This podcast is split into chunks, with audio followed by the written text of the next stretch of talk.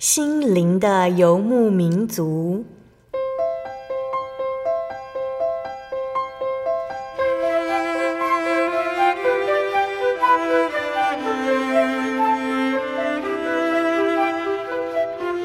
在这个谁都不管谁的后现代社会里，每个人的心灵都是游牧民族。成长的过程就是寻找的过程。每一颗漂泊的心灵，其实都在寻找生命的绿洲。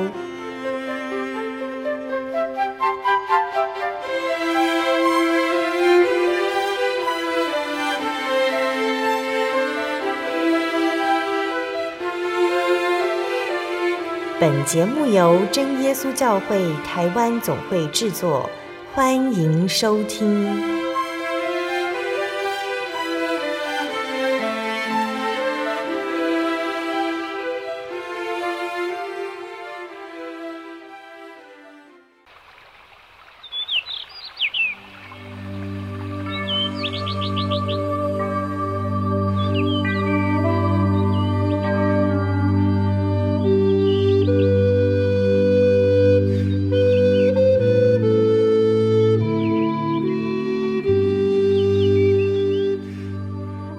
呀，所有在空中的听众朋友们，大家平安，欢迎收听心灵的游牧民族，我是贝贝，很高兴今天能够在空中和大家见面。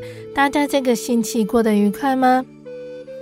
今天要播出的节目是第一千三百八十三集《小人物悲喜》，耶稣是赐平安的神。节目邀请了真耶稣教会北台中教会的何美珍姐妹，还有她的女儿谢心柔姐妹来分享他们的信仰体验。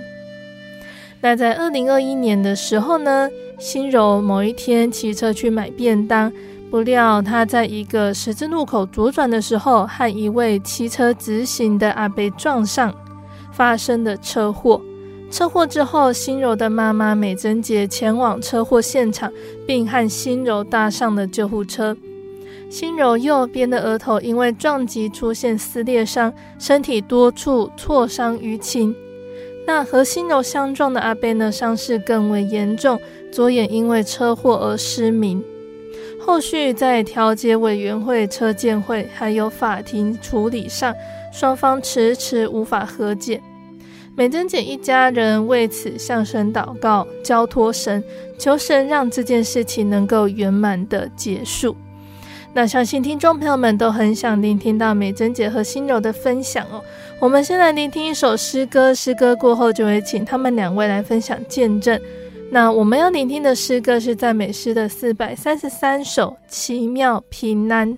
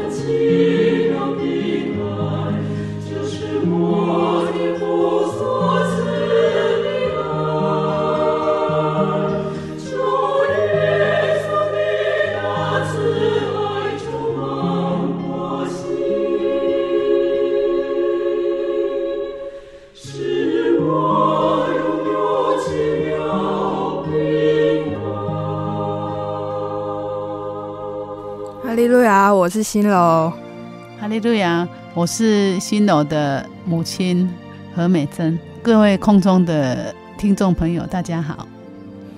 好，那我们今天要请新楼和我们分享发生车祸的这一段经历。先请新楼谈谈当时的过程好了。哦，这个车祸啊是在一百一十年的十月六号，然后有一天中午我就遇到我爸，我就问他说：“爸，你吃了吗？中午要吃什么？”然后我爸爸就跟我讲说，他想要吃在新的便当，嗯，但是我想说，就是他比较喜欢吃另外一间的鸡排饭，所以我就变更路线，然后去买那间鸡排饭给爸爸。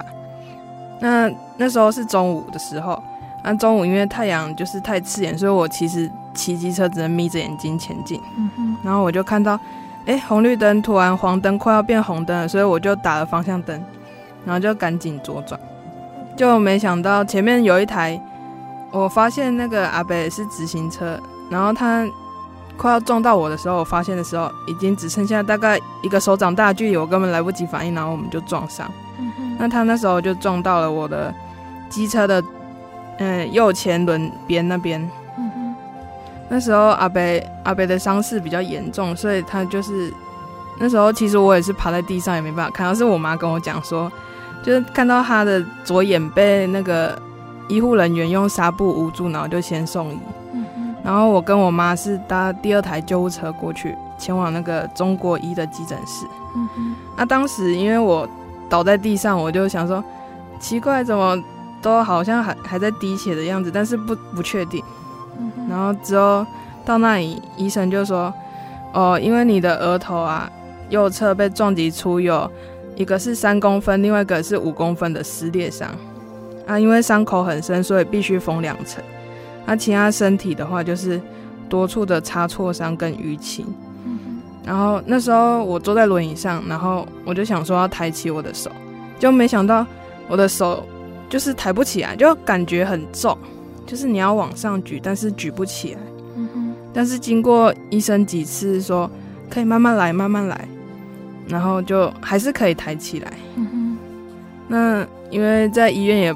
也不知道阿北情况，然后我们就先各自处理，就回家。嗯、然后过几天之后去探视阿北，就才得知他因为车祸，所以他的左眼就失明。也没办法医疗恢复视力了。嗯哼。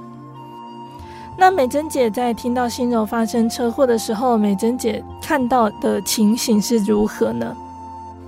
我我当时就是在中午休息时间哦，然后我我接到一通电话，然后我那时候正在吃午餐，然后就是接到电话说我女儿发生车祸，所以我赶快跟我先生联络，那么然后我们两个会同就到现场去。嗯哼。那到那边去的时候是看着我女儿的机车是倒在地上，那我女儿已经有好心的路人哦，就把她扶到旁边是坐着，然后。她的额头就是有有有一个女生，就是帮她加压止血。嗯、那那他的机车旁边有一一滩那个黑黑的东西，这样子。那我当时还以为这一滩是那个机车，可能是机车漏油，我以为是那个机油，因为机车撞击，以为是机车的机油。结果我女儿说那一滩就是她流的血。然后还好有那好心的路人帮他止血加，但是那个到那里的时候，那个阿伯已经先送到急诊室去了。嗯、那我跟他就一起搭第二台过去。嗯、那到那里，阿伯的伤势是比较严重，他一直喊着胸闷胸闷这样子。嗯、我们同时都在同一个急诊室，所以他那个阿伯是做了很多的检查，但是我女儿那时候手是举不起来，就是我还担心说，哎，是不是？颈椎有没有出问题？这样子，我很担心说，因为手举不起来，可能是我们颈椎的问题。那那但是医生有叫他说，你再用力举，再用力，所以他慢慢慢慢可以举起来。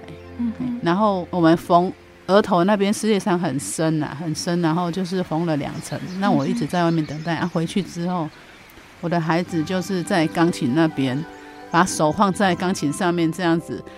弹哦，他还试着动一下手指头，结果他很惊讶，说：“妈，我十个手指头都还好好的，都都还可以动哎，这样子。”我说：“啊，很感谢神，还好我的孩子还还算平安。”哎。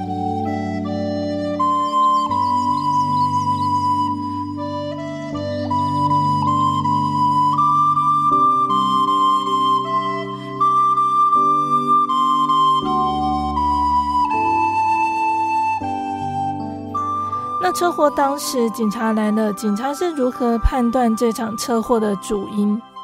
嗯，其实当时警方他们的初判表啊是出来了，就是只要车祸后的一周你就可以去申请。嗯、然后我申请出来的结果，他是写说，呃，我是转弯车未礼让直行车，然后对方没有发现肇事因素，所以我是全肇者，那对方没有肇责。嗯那其实我觉得，就是我对这个的初判表有点不服，他的判决结果，嗯、呃，因为我会觉得说，直行车的话，假设前方有路况，是不是应该也该注意？那这样为什么会没有照着？嗯、所以我就又再去送车鉴会鉴定，然后结果出来的结果也是一样，全我我的部分是全照着，那对方无照着。嗯、那所以那一天。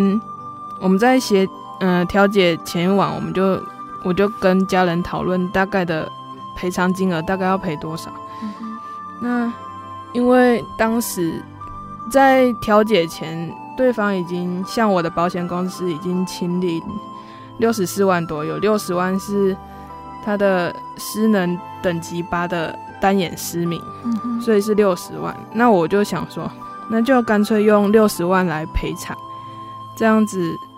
至少对方也应该能接受的范围吧。嗯。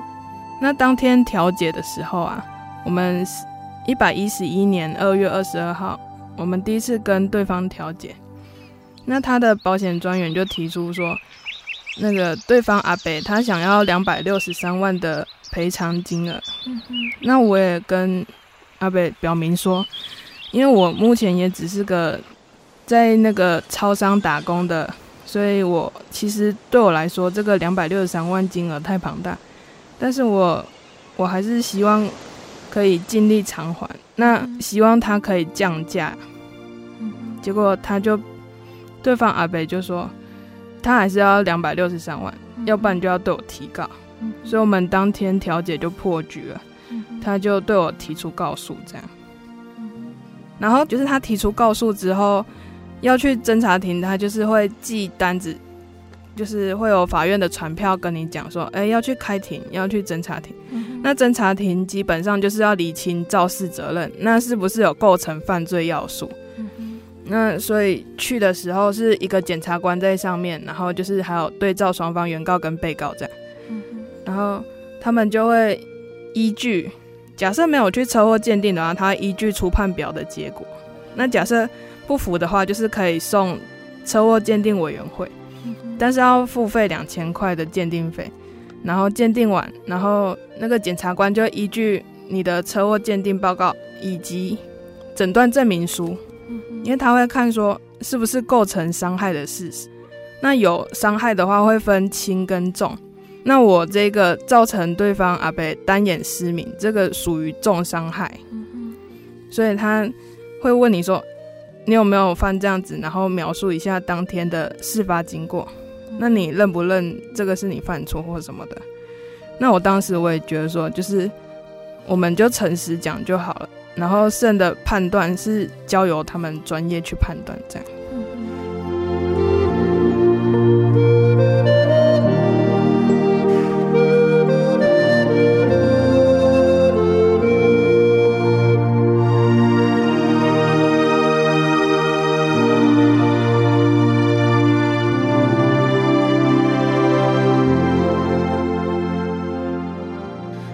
发生车祸最担心的就是父母了。那美珍姐面对孩子发生车祸以及后续调解破局，孩子要上法庭，面对这一连串的事情，美珍姐该怎么办呢？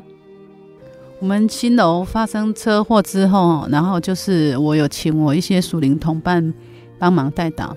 那其中有一位属灵同伴哦，就是传讯息跟我讲说，他的代祷在在他。帮我们新楼祷告的时候，有圣灵出声安慰啊，然后他圣灵告诉他，新楼遇到这个事情是与他有益，这个是要改变他的契机。然后接着他在祷告中就唱起灵歌，然后他唱的灵歌是两百二十七首，这首叫做《听命有福》。然后歌词的内容浮现在他的脑海。那歌词里面写着：“能静听主命令，将宝训藏心中，此等人所得福真无穷。主的话如灯光，常领我行天路，不偏左不偏右，乐无疆。神要我们顺服他的命令去做。如果我们顺从他的命令，那神会对我们赐福。所以。”我这属灵同伴接着又说：“新楼很善良又正直，主要他坚强面对，不要畏惧，将来还能够安慰许多的弟兄姐妹。所以他祷告完之后，心中觉得很平安喜乐。然后他经过一天的思考之后，他相信这是主的应许，所以他就传讯息来告诉我。”嗯哼。虽然祷告有得到这样正面的回应，可是听到事情发展好像不像我们想象中的顺利，美珍姐的心情怎么样呢？我我那时候跟我先生其实两个都蛮担忧的，那我们也尽量在在想办法要帮忙新楼，但是我们那时候有去警察局，也是有看他的那个他所那个警察局那边所调的一些监视器，可是。监视器竟然都拍不到一些关键的地方，比如说那个红绿灯的话，他也都没拍到。然后另外只有拍到是女儿骑机车的，只有看到脚，就是看到她的脚有没有那个骑车有没有越线，只有拍到这样。那我觉得这证据真的是相当不足，对我们很不利。所以我还跟孩子哈一直一起到那个附近去找找看看民间他们是不是。家里有监视器，果然神让我们就找到有一间哦，他真的是有拍到那个有一个角度是是拍到红绿灯，但是他所拍的红绿灯是另外一面，那也有拍到我女儿当时是有打方向灯，所以我们认为这个对我们来说是蛮有利的，证据至少是我们有打方向灯，那他照理讲应该是有应注意未注意的这个这个情况。是。那美珍姐有让心柔知道祷告中得到的神的应许吗？哦，有啊，其实她有讲，但是当下其实听的不是很明白，只知道学习顺服这个功课。那心柔自己透过祷告有得到什么样的体验？其实，在侦查庭结束，再来就是刑事庭的部分。那其实，在开刑事庭之前，阿北他有记，就是有委任律师，然后请他的委任律师写诉状，跟我们说，要是改成一百六十一万赔偿金的话，他就愿意跟我们和解。但是当初我看到那个诉状，我也觉得这个金额也真的是我无力负担的，所以我就只能放在祷告求求主怜悯。那我也觉得，其实，在等待过程也很像在考验信心的一个阶段。但是我在祷告，我也是相信神会带领我，然后我也愿意顺服神的旨意。但是实际上，就是没有看到现况有任何的改变，所以其实会很灰心。然后到了一百一十一年的四月二十五号晚上，也是一样来教会聚会。那我就。真的已经灰心，然后所有的方法都试过，但是就是对于现况没办法改变，就是可能假设要接受和解，就只能一百六十一万，但是我也没办法，所以我就向神倾诉我的忧虑，我就觉得说用我人的方法我也已经用尽了，但还是不能改变，所以我就想想认真的放下这一切事，然后全然交托神。那在我祷告的时候，就突然有一个意念跟我说：“我必与你同在。”当下我真的很感动，因为我会想说：“嗯，我不可能自己跟自己讲‘我必与我自己同在’这种话。”所以我觉得这应该是出于神的，所以我就感谢主，归荣耀给神。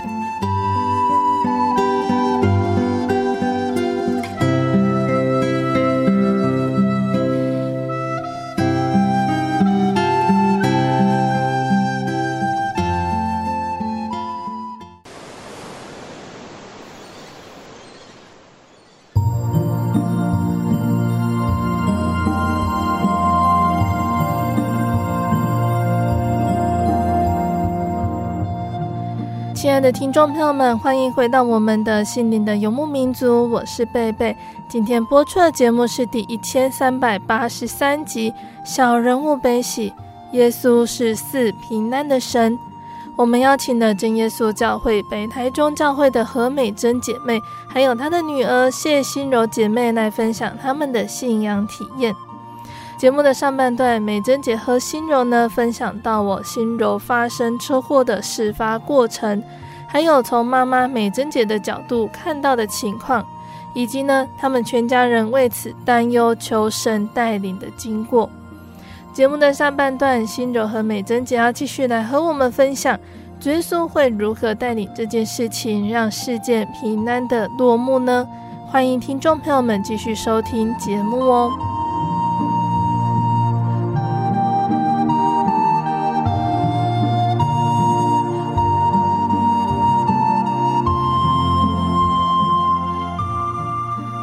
美珍姐还要找到什么方法要来处理，像是要上法庭这些很专业的事情？嗯，事实上，在这个过程当中，我们那时候我先生哈也是去网络一直查，查了好多有关那个车祸的一些一些资料，他很用心查，查了好多天，每天都是在纠结在这个事情，因为看着这个事件一直。好像是没有什么转换，而且我们也不是专业的，所以我们一直一直到最后都还是全照着，我们都提出录影的那个资料，还是觉得没有转换的余地。后来，但是那段时间我我只有找我的其他的树林同伴祷告，因为我觉得可能只有神能够帮助我们。然后就是有一天啊，就是在在四月二十六号的那个晚上。我跟属灵同伴祷告之后呢，他的表姐刚好来到他家祷告之后，他他就跟我讲说：“哎，我表姐是专门在处理车祸的嘞，然后你有没有什么事情要问他？”然后我很高兴，我就把我们的事情讲给他听。然后那个那个表姐就跟我表示说：“哇，你们是全照者哎，那你这种情况，这种车祸，照理讲，你应该要去找一个专业的来处理，嗯、要不然，因为他他对方是眼睛失明，那算是过失重伤害，那判刑的话可能会判比较重。假如判超过半年的话，可能你女儿就要被关，而且会留下不好的记录，所以应该你要去找一个专业的律师。然后我听了就开始有点。有点更担心、更害怕，因为我们不知道事态有这么严重。我们一开始想说啊，如果法院被告的时候，那就到法院去讲，或许比较合理。因为阿北开的金额实在是太高了，我们希望去让法官判，但是没有想到让法官判的情况，有可能我女儿还要再被关，所以我就是很担心。然后隔天我就赶快联络联络那个律师。就是有人跟我介绍，然后我就赶快去联络。那联络到一个何律师，他就跟我说，嗯，他是他是就是收费是一次是八万，出庭的话一次八万，然后就是我们有刑事庭跟民事庭两庭，他他没有讲得很清楚，他只有说他一次是八万，但是是认识的律师介绍的话，他就优惠我们，就算六万这样子。那我一开始以为是两个庭都是都是一并处理，以为是是算一个案件这样子。但是后来我们问了之后，才知道原来他是刑事庭一次，民事庭一次，所以要十二万，根本是要花更多的钱。那这个这个时候，因为我是以其他律师的名义来跟他跟他接洽。我想说，我礼貌上我应该要知会，呃，那个那个律师，我用他名义来来找这个何律师的，所以我去知会这个陈律师，跟他知会的过程，他就说，哎，你去把你的资料拿来给我看，哦啊，然后你要跟对方确认哦，确认他是分分两次计算，刑事庭跟民事庭是分成。个别一次一次这样两次，还是说所有包在一起是一次？嗯、然后我们确认之后，果然是分成两次。然后这个我后来我就请这个陈律师来帮我们。嗯、然后他说：“诶，刚好那个时间他是可以的，所以他愿意以一次就是收一次刑事庭跟民事庭加在一起就收一次的费用。然后并且他也降价给我们特别优惠。那我就觉得哦，感谢主。”因为我们这样祷告，然后神的帮忙，所以让我们找到一个更优惠的律师，这样子。嗯，那我们我们请了这个陈律师之后呢，他很专业，所以我们就更安心，我们的心整个都底定下来。因为我们实在是第一次出庭，所以完全什么都不懂。可是这个律师很专业，而且他很尽心在帮我们。然后当他。陪我们去出庭第一次的时候呢，出庭之后哦，那个对方啊，他看到我们请律师啊，他他会害怕，也去请律师。但事实上他是没有肇事原因。我觉得，诶，为什么他那么害怕呢？嗯，有点不太懂。但是他们请律师之后，他们竟然会自动降价一百万。嗯嗯，我觉得，诶，这个好像不太可能呢。为什么他会自动降价？然后他把原本要索赔两百六十三万调整到要索赔一百六十一万，然后就是要付年息五趴，嗯哼，所以他就寄那个起诉书来给我们。那这是这个过程是一个更大的转变，这样。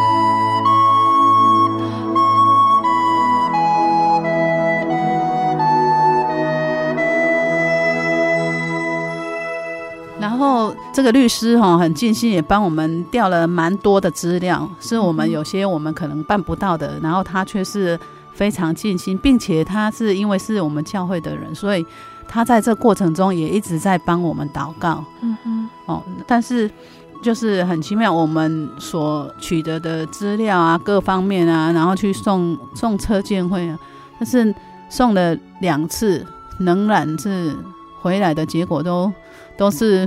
好像没有办法真的有办法再翻翻转的机会这样子。嗯嗯。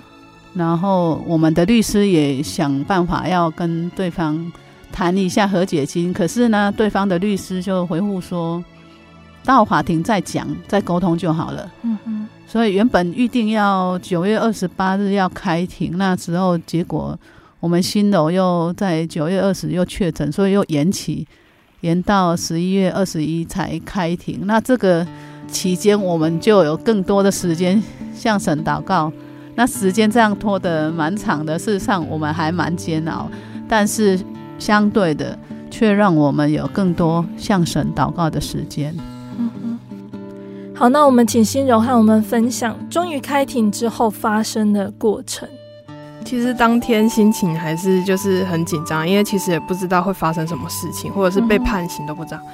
那我们祷告完之后就出门了。那一天是一百一十一年的十一月二十一日的上午，要原本开庭是要开九点三十的。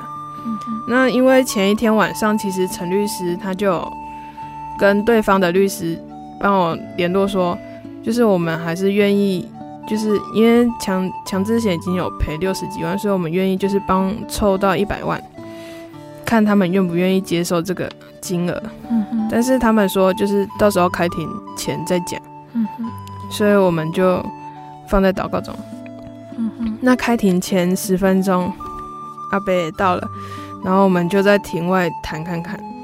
那陈律师就以很委婉、很柔软的态度去跟阿北说。拜托啦，给年轻人一个机会啊！那一开始，哎、欸，我觉得很神奇的是，就是原本他的委任对方阿北的委任律师啊，因为他那一天刚好有其他的庭，所以他就是委嗯给另外代理律师来出庭这个庭。那他的代理律师他就说，嗯，至少阿北也要拿一百万。那其实我们。我的陈律师就就一直帮我求情，嗯哼，然后就说，那这样子一百万是是含强制险嘛？就是他的意思是说，哎，之前已经有请领六十四万，那是不是就是凑个三十六万这样子他就 OK？那对方的律师就说不 OK，因为他要的是直接拿一百万现金，就是额外再拿，所以不含强制险。然后我其实我也没有。表态什么，就是默默的听。结果阿北就说，至少也要八十万。然后，可是我也觉得八十万就是太高，我超出我的能力范围，所以其实就稍微摇头啊。刚好被陈律师看到，然后他就也是一直讲说，希望阿北可以原谅年轻人啊，再给一次机会，因为他不是故意的，然后他的工作能力也很难负担这。高额金额啊什么的，然后阿北就说：“那至少也要七十万。”嗯哼，但是我还是觉得太高了，就是会身体有下意识，就是会有一些摇头的那种动作。但是，所以最后律师就突然想到，就说：“那不然这样，我们就是依照那个当初强制险失能等级八的六十万来理赔。”那阿贝听了也觉得说，嗯，可以，然后他就接受这个金额，然后要求要一次付清，那这样就和解。嗯哼。那感谢主，就是和解之后进去开庭，那我们就跟法官讲说，我们已经在庭外和解。那就法官就说，嗯，这其实是很聪明的决定。然后他就查了一下，然后发现，嗯，重伤害罪，但是假设和解的话，就不构成告诉了。所以就之后也没有什么，嗯，被判刑的结果啊，或者是有前科的这些记录都不会有了。所以真的很感谢主。嗯。那我觉得比较意外的是，就是其实当初，嗯，到最后一庭的时候，其实我的照着还是我百分之百全错，就是我全照着，那对方没有照着。但我们当初也以为说。可能我们放在祷告中，主耶稣可能会开了法官的心，就是可能会轻判啊，或者是，嗯，就是轻判可能就不至于被关。但是很神奇的是，神居然软化了阿北的心。他原本两要求两百六十三万才很硬，就是觉得说他就是要拿这个钱，那没有拿到钱，我就要对你提告，然后请求他降价，他也不肯。但是到最后，他居然他明明没有错，他可以采印，但是他神却软化了阿北的心，然后接受我们的道歉，还有含强制险，然后再加六十万的和解金，所以总共其实是一百二十四万多。嗯。就很感谢神，这样替我们开路。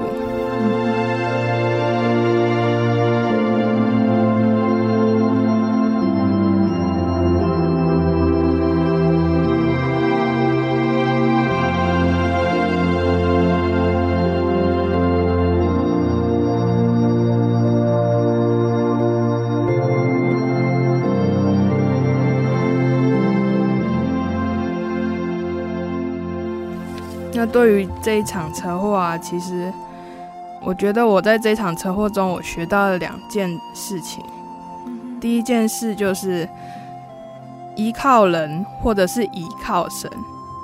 因为在车祸中啊，我就是用了各样的方法，想去证明说，不可能是我全造者吧，应该对方也有一点过失或什么。那这样降低比例的话，或许对我的赔偿金额就会有所影响。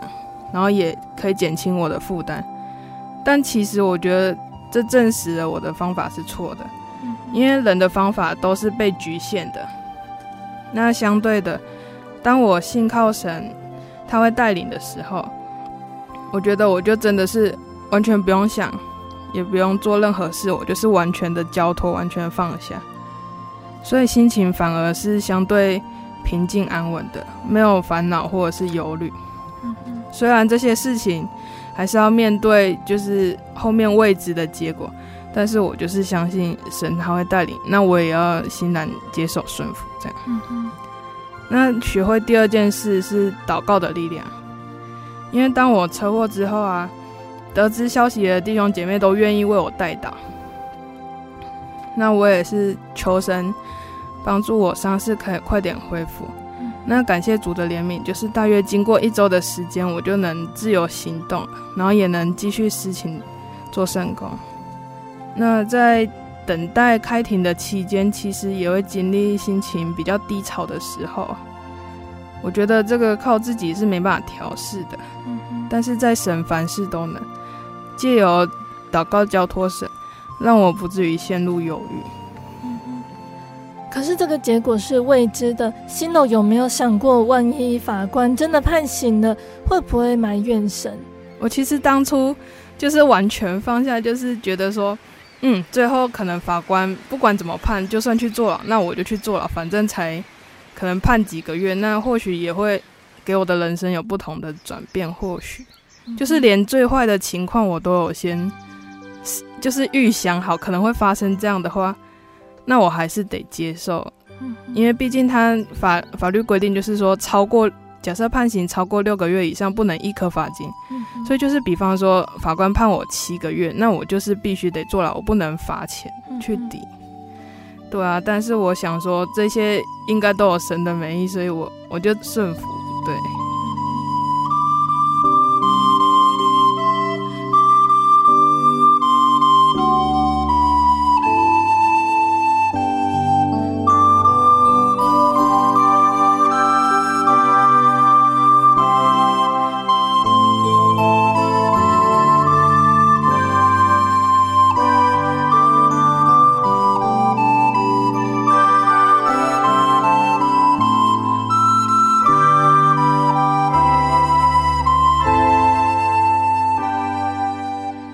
美珍姐回顾这一路走来，心情如何呢？那觉得身为基督徒的这个身份，对这件事情有什么样的帮助？诶，在在那个车祸发生当下，就是我们同时都到都被送到急诊室去。那时候我有我有过去跟阿伯关心哈，我就了解他的那个伤势。并且我是有跟他表明我是基督徒，那我们这样子遇到这个事情，真的还蛮难过的。那我我跟他说我们会为他祷告，嗯，然后就是请他那个安心休养啊。事实上那时候还不知道他的眼睛就是需要手术了哈。那时候嘿啊，我们因为我们先先伤口都处理好，所以我们是先出院。那隔天我们就有我跟孩子就带着水果去他家，然后。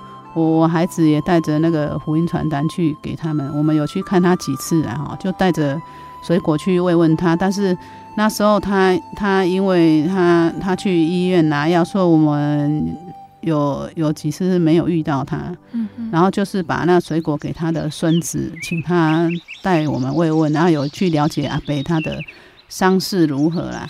那因为。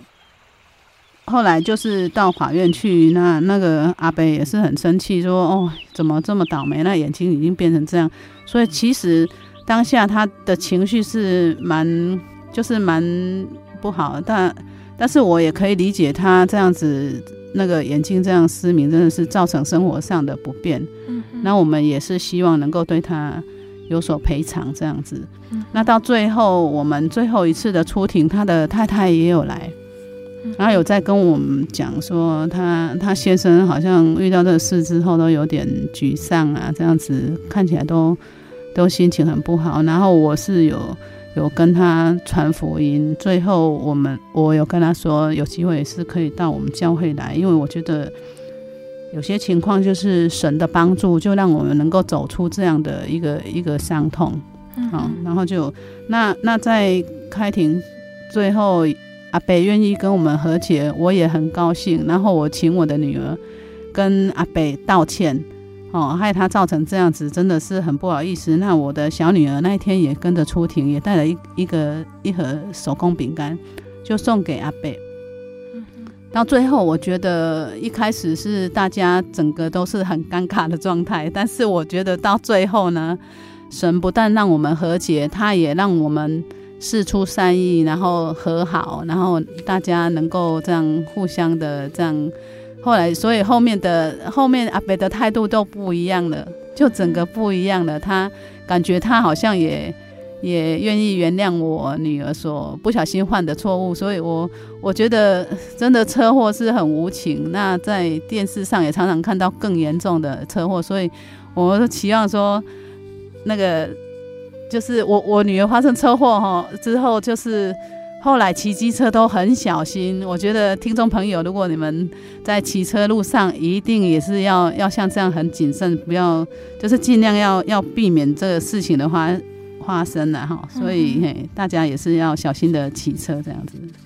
然后这个这一场车祸哈，我们是经过大概一年的时间这样跑跑官司这样子，跑完之后哈我。我就哇，这个怎么怎么这么漫长啊？但是在一年结束，我有跟人弟兄姐妹聊的时候，他们说，哎，我的还两年呢，有的人还经历两年更久的时间，嗯嗯，而且他们身体都有很多的的状况更严重，比我女儿车祸发生的时候更严重。那我。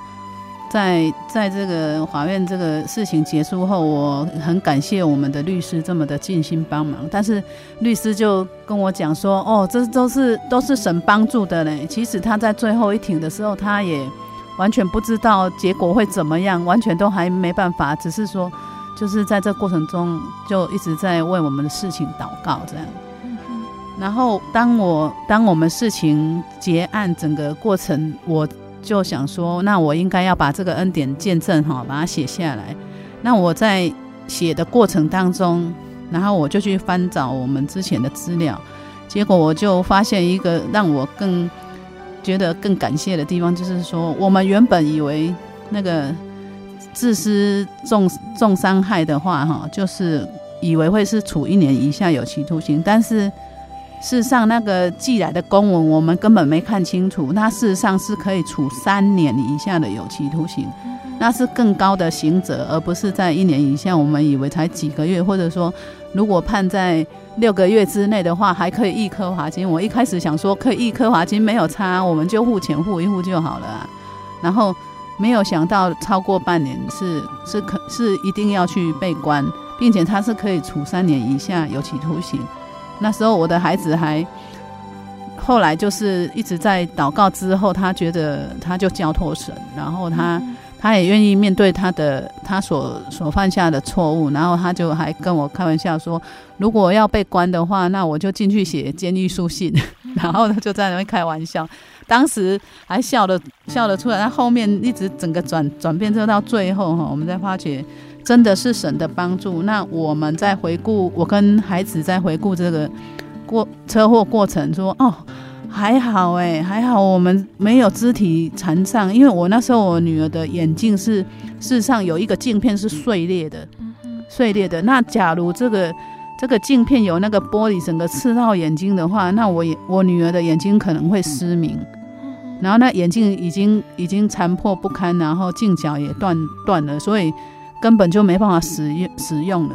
就是眼镜就是损坏，我女儿是戴眼镜骑机车，然后还有她的那个额头的撕裂伤，其实距离眼睛也很近，她有两道很深的伤口，它是缝两层，那一有一道伤痕是三公分，一道伤口是五公分，然后距离眼睛的距离大概一公分多。假如她这个位置再往下，然后因为它缝两层是很深的。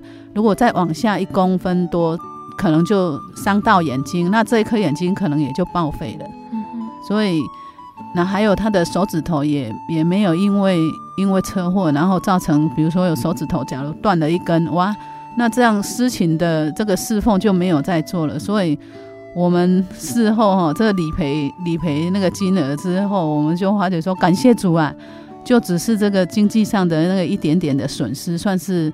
最轻的，而且那是在那是我们家人讨论要一年前讨论要理赔的金额，就是刚好是这个这个最后再拿出六十万这个金额，说哇，一年了，没想到没想到神真的是显出这个神迹，然后帮助我们在这过程很顺利，爱也保守我的女儿能够很平安，这样。嗯哼，那最后哈，我我。我们就以一段圣经节来互相勉励哈，就是腓利比书四章六到七节，应当一无挂虑，只要凡事借着祷告、祈求和感谢，将你们所要的告诉神，神所赐出人意外的平安，必在基督耶稣里保守你们的心怀意念。愿一切荣耀颂赞都归主的名下。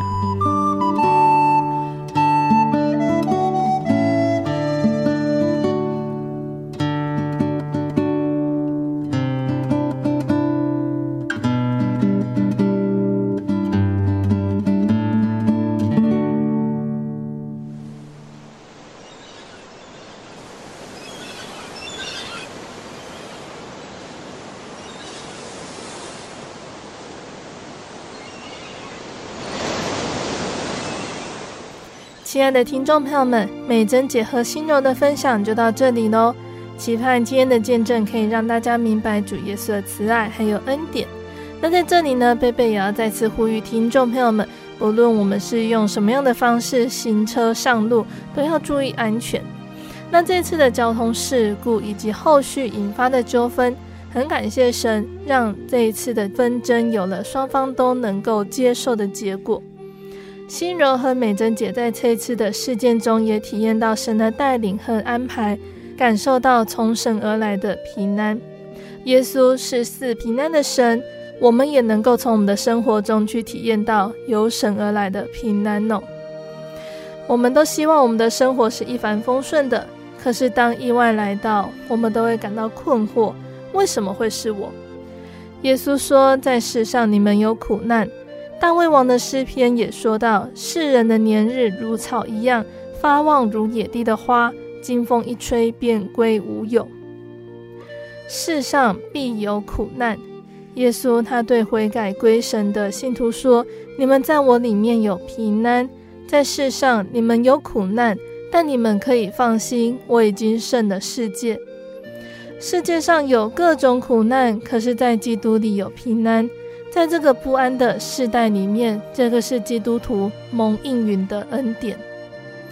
耶稣所赐的平安，一是可以凭借着盼望承受永生的平安，二是可以放心面对苦难的平安。耶稣说：“我留下平安给你们，我将我的平安赐给你们。我所赐的不像世人所赐的，你们心里不要忧愁，也不要胆怯。”那基督徒呢，坚信来世永生的盼望，就可以向世上任何苦难夸胜，依靠圣灵的能力，即便风雨交加，仍旧挺立，安然前行，迎接雨过天晴。那这是在基督里有的平安的根基。那因为我们依靠了圣的世界的耶稣，面对必然会有的苦难，主耶稣赏赐意外的平安。或者保守我们心灵坚强，在风雨中仍有不惧不忧的平安，这个是在耶稣里有的平安的喜乐。那面对天灾人祸不断、个人重担不安增长的世代，基督徒得以在耶稣里有平安的恩典，这是非常珍贵的。坚心仰赖主的，主必保守他十分平安。那我们当用感恩还有信心来追求。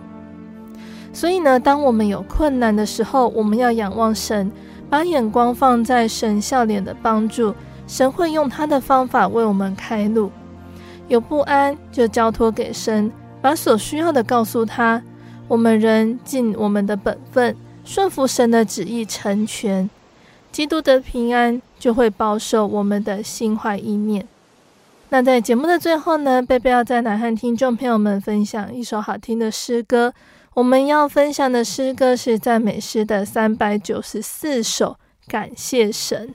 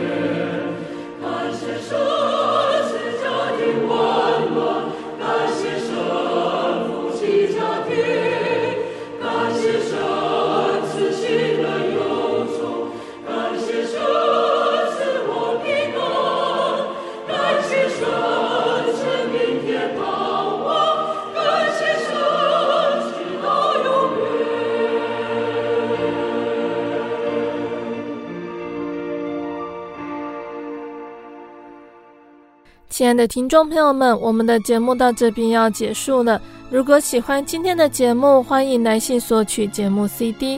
如果想要更了解真耶稣教会和圣经道理，欢迎来信索取圣经函授课程。来信都请寄到台中邮政六十六支二十一号信箱，台中邮政六十六支二十一号信箱，或是传真零四。二二四三六九六八零四二二四三六九六八，我们更欢迎听众朋友们亲自来到真耶稣教会参加聚会，或者是收听收看真耶稣教会的线上直播，一起共享主耶稣的恩典。想要聆听更多心灵游牧民族的节目，可以上网搜寻喜信网络家庭收听线上广播。那心灵游牧民族也有自己的 App 了，不管是使用 ISO 系统或者是 Android 系统的朋友，都可以下载我们的 App，随时收听。那心灵游牧民族也持续在 Podcast 平台上更新播出节目哦。听众朋友们可以使用你习惯聆听的 Podcast 平台来搜寻收听更多的节目，并且分享给你的亲朋好友哦。最后，谢谢你收听今天的节目，我是贝贝，我们下个星期再见喽。我的心是一只鸟，飞行结于黄昏与破晓，阳光下。